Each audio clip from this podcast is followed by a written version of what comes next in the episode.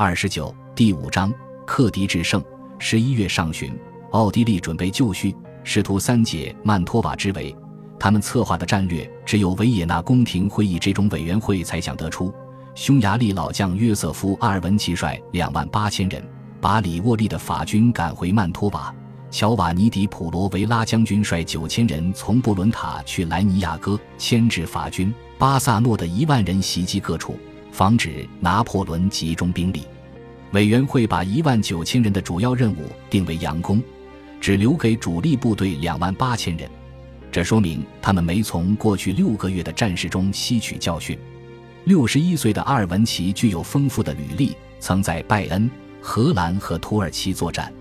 拿破仑后来说，当时阿尔文奇是他遇上的最好敌将，这也是为何他在公报里对阿尔文奇不置可否。他还在宣言和当日公告中说。自己非常尊敬普罗维拉，那是因为拿破仑认为这些人中普罗维拉最差劲，他希望此人不会被解职。拿破仑现在有四万一千四百人，他再次驱策军队快速向前，好尽量获知奥军在何时何地出现的警报。另有两千七百人守卫布雷西亚、佩斯基耶拉和维罗纳。第四十伴旅的两千五百人已从法国出发，尚未到达。十一月二日，阿尔文奇渡过皮亚维河，他指示夸斯达诺维西和普罗维拉分别经巴萨诺与特雷维索去维琴察。奥军开始前进了。拿破仑命令马塞纳不要开战，直接退回维琴察，后者万分懊恼。马塞纳像奥热罗一样。开始欣赏拿破仑的领导能力和军事才干，但上司被称作法国最好的将军之一，这令他嫉妒，而且他为自己的绰号“胜利的宠”自豪。马塞纳不喜欢奉命撤退，哪怕敌人兵力占优。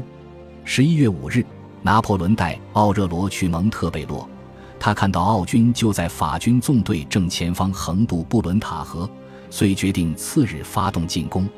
与此同时，马瑟纳在丰塔尼瓦攻击普罗维拉的纵队，把他们赶到河中的一些小岛上，但未彻底将其逐过河去。十一月六日，夸斯达诺维西的军队刚在巴萨诺露面，奥热罗便发动进攻。他苦战一场，但未将敌军赶回布伦塔河对岸。当日，诺维村数次易手，奥军有两万八千人，拿破仑的兵力不及敌人，只有一万九千五百人。于是他被迫撤退。当时有很多的胜负判断标准，如减员人数、是否保住战场、是否挫败敌军计划。但不管怎么看，巴萨诺之战都是拿破仑的第一次败仗。不过后果不算严重。拿破仑退回维琴察，获知沃布瓦在琴布拉村和卡利亚诺村与达维多维西小战五天后告败。其部队中有超过百分之四十的人死亡、受伤或失踪。拿破仑立刻令奥热罗返回维罗纳以南的阿迪杰河，派马瑟纳去维罗纳，并让巴泰勒米卢贝尔将军从曼托瓦调一个旅去里沃利驻沃布瓦集结。他随后鼓动沃布瓦的部下，第三十九和第八十五步兵伴侣的士兵们：“你们不配继续投身法军，你们既无纪律又缺勇气。”几个勇士就能在你们的阵地拦下大军，但你们竟被敌人赶走，所以参谋长会在你们的军旗上题字：这些人不再属于意大利军团。拿破仑能敏锐察知何时会鼓舞部队，何时会打击士气。如他所料，因为公开羞辱，在接下来的几天，这两个伴侣作战时都比之前更卖力。奥军在巴萨诺取胜后几乎停滞不动。拿破仑便得空重整部队。十二日，他派两千五百人守维罗纳，调六千人守阿迪杰河一线。与此同时，被贬的沃布瓦在里沃利拖住达维多维西，基尔麦纳继续包围曼托瓦。于是，右翼的马瑟纳和左翼的奥热罗各自剩下一万三千人和五千人，两人在维罗纳以东十英里处的卡尔迪耶罗村进攻阿尔文奇。大雨劈头浇在意大利军团步兵的脸上，他们没有体现此前常有的冲劲。大风刮走火药，法军的鞋也在泥泞中打滑。他们战斗一上午，但只在右侧稍稍站稳阵脚。下午三点，奥军援军一到，法军就被迫放弃以德的阵地，双方都有约一千人伤亡。拿破仑当然宣称战胜，但事实告诉我们，那年他下令铸造勋章纪念蒙特诺特之战、米莱西莫之战与卡斯蒂廖内之战，却无视了卡尔迪耶罗之战。十一月十三日，两军休战。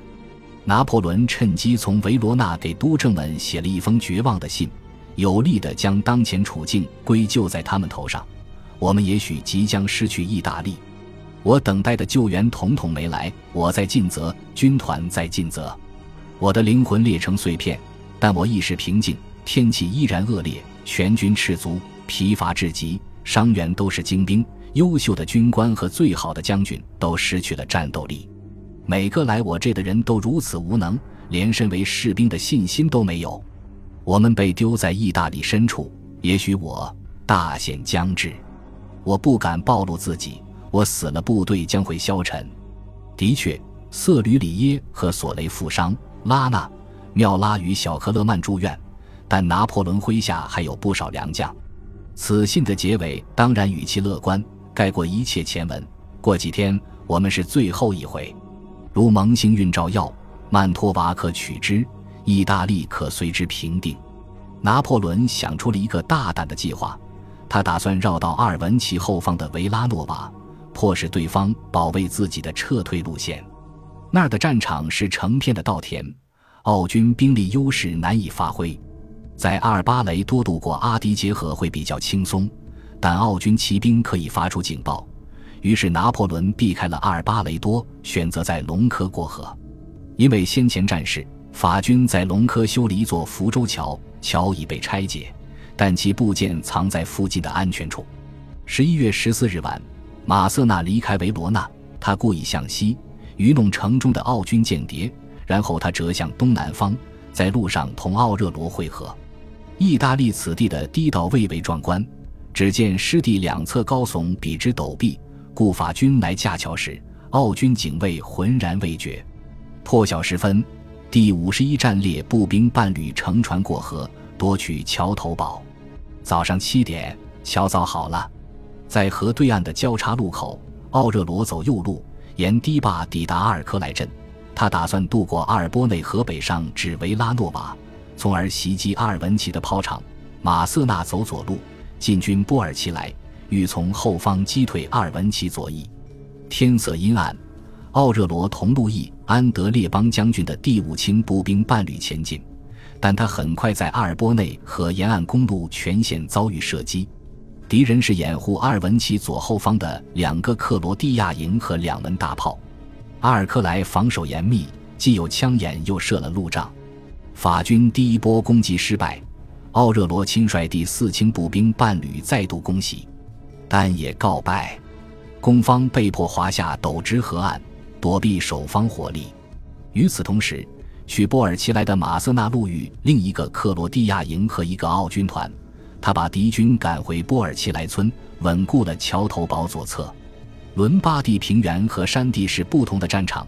在伦巴第平原，奥军骑兵机会更多，但此地河流汛急，堤岸缠结，更利于明晰战术细节。但手头骑兵数量远远不及对方的年轻指挥官。阿尔文奇很快获知法军动向，但他认为，既然此处是沼泽地，那么这些法军只是实施佯攻的少许诈兵。巡逻队回报维罗纳平静无事，阿尔文奇遂派人侦察左方军情。在那儿，马瑟纳击败普罗维拉的三千人，另外三千人则迅速奔向阿尔科莱。正午刚过时赶到此地，奥军安放了两门榴弹炮，第一道便沐浴在弹雨中。拉纳刚从米兰医院归队，结果又中弹负伤。奥热罗夺桥未成，恰在此时拿破仑赶到。他下令再战，但被密集的炮火阻挠。奥热罗便抓过一面军旗，走到麾下散兵前方十五步处，说：“掷弹兵过来追你们的军旗。”拿破仑身边围着副官与警卫，此时他也抓起一面军旗，亲自指挥冲锋，还用士兵在落敌的壮举鼓动他们。两天前，他告诉督政府不想置身险地，但他在阿尔克莱的确冒险了。然而。进攻失败了，米龙等人都死在拿破仑身边，但苏乌科夫斯基说士兵胆小如鼠，他们没冲上尸横遍野的桥。奥军反击，推搡中拿破仑摔进桥后的泥沼，因为置弹兵冲锋才获救。他是勇士，但面对固守奥军的猛烈炮火，人皆力量有限。这种炮轰还会持续两日。今人参观此桥，便可明了拿破仑当时如何被推进紧挨着的大排水沟。虽说不太体面，但他可能因此捡回一条命。事态一见分明，法军无法夺下桥。拿破仑当即命令马塞纳与奥热罗返回阿迪杰河南岸。他在阿尔科莱留下燃烧的营火，假装法军仍在此地。如果里沃利的沃布瓦继续后撤。他得准备好去对付达维多维西。在小村庄隆科的教堂塔楼上，法军看见阿尔文奇从卡尔迪耶罗返回维拉诺瓦，并在阿尔波内河东岸布阵。接下来两天，桥依然在奥军手中。十七日，奥热罗和马瑟纳返回阿尔科莱，成功夺桥。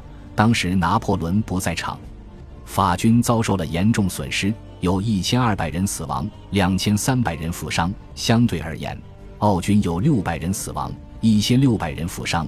但阿尔科莱会战的最终赢家仍是法军，因为他们俘虏了四千名奥军士兵，缴获了十一门大炮。